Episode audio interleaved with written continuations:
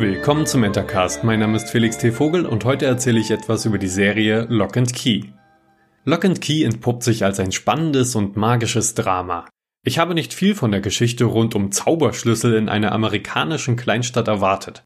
Doch als die Familie Locke, die den Tod des Familienvaters zu betrauern hat, in das berüchtigte Key House einzieht, beginnt ein mitreißender Kampf zwischen Gut und Böse. Allerdings ist nicht nur das Böse hinter den Schlüsseln her und sorgt damit für Unruhe, auch innerhalb der Familie gibt es nachvollziehbare Konflikte. Eine tolle schauspielerische Leistung erweckt die Charaktere zum Leben und zeigt deren Tiefe auf.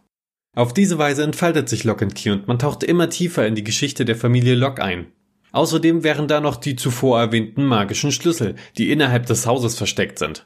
Jeder von ihnen besitzt eine einzigartige Fähigkeit.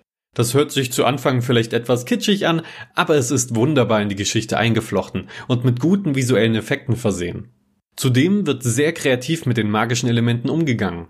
Auch am Bösewicht leistet die Serie ganze Arbeit, denn dieser bekommt genug Zeit und starke Szenen, sodass man wirkliche Wut auf ihn empfindet. Man möchte genau wie die Protagonisten das Rätsel um den verstorbenen Vater und die geheimnisvollen Schlüssel lösen. Dabei gibt es eventuell noch etwas Stress mit Freunden und Familie. Schön ist vor allem, dass dieser Ärger wirklich gut in die Hauptstory rund um die Schlüssel integriert ist und damit alles sehr organisch wirkt. Danke an Netflix für eine schöne Serie, die etwas Besonderes ist und vieles richtig macht.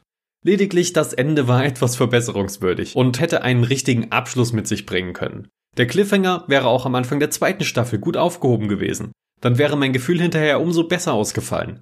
Zumal dieser ersichtlich genug war, wäre ich gerne etwas rätselnd in die Wartepause gegangen, anstatt dass mir alles fein säuberlich aufgezeigt wird.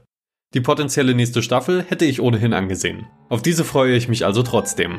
Viel Spaß, euer Felix.